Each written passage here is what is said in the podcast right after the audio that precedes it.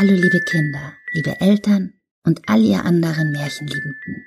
Ich bin die Julia, bin selber Mama von zwei Kindern und Schauspielerin. Und vor kurzem, da war ich bei meiner Mutter im Keller und hab ganz alte Märchenbücher von meinem Ur-Urgroßvater gefunden, mit bekannten und weniger bekannten Märchen dabei.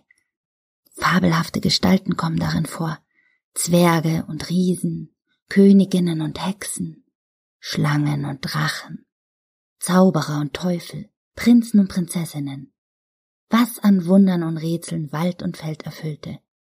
Was auch immer das Menschenherz in Furcht quälte oder an Freude entzückte, all das findet sich darin. Und diese Märchen wurden seit jeher erzählt und weitergegeben.